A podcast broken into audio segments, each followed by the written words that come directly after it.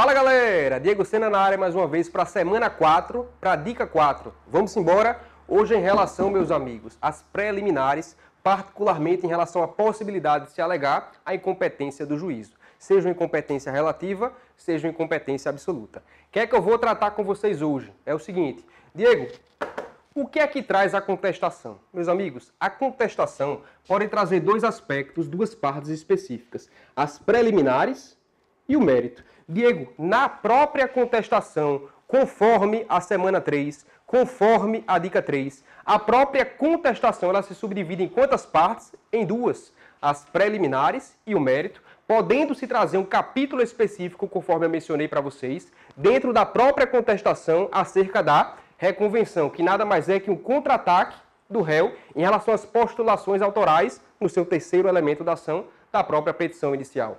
Vamos embora para cá. Diego, a contestação se subdivide em duas partes, as preliminares e o mérito. O que são as preliminares? A defesa processual, por excelência. Diego, o que é o mérito trazido na própria contestação? Nada mais é que a defesa material, que poderá ser uma defesa material direta, uma defesa material indireta, conforme parcela da doutrina. Diego, as preliminares trazidas pelo réu na própria contestação, em sua primeira parte, elas buscam o quê? Meus amigos, as preliminares elas buscam ou dilatar o julgamento do feito, o julgamento do processo, ou seja, muitas vezes elas não buscam simplesmente extinguir o processo sem o julgamento de mérito, mas sim dilatar o julgamento do feito. Vou dar um exemplo para vocês. A partir do momento em que o réu, na própria contestação, em suas preliminares, tendo por base o artigo 337, inciso 2 do novo Código de Processo Civil, ele alega a incompetência do juízo.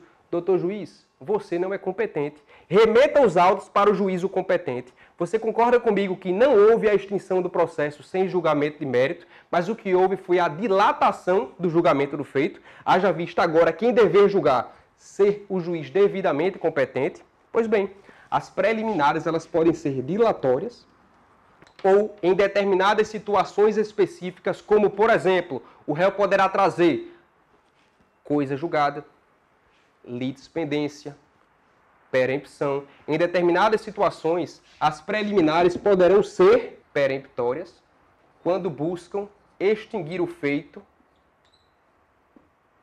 sem o julgamento do mérito. Então, as preliminares elas podem ser dilatórias ou peremptórias em determinadas situações pontuais. Diego, acerca da incompetência do juízo, como é que o era no CPC de 73 e passou a ser no novo Código de Processo Civil?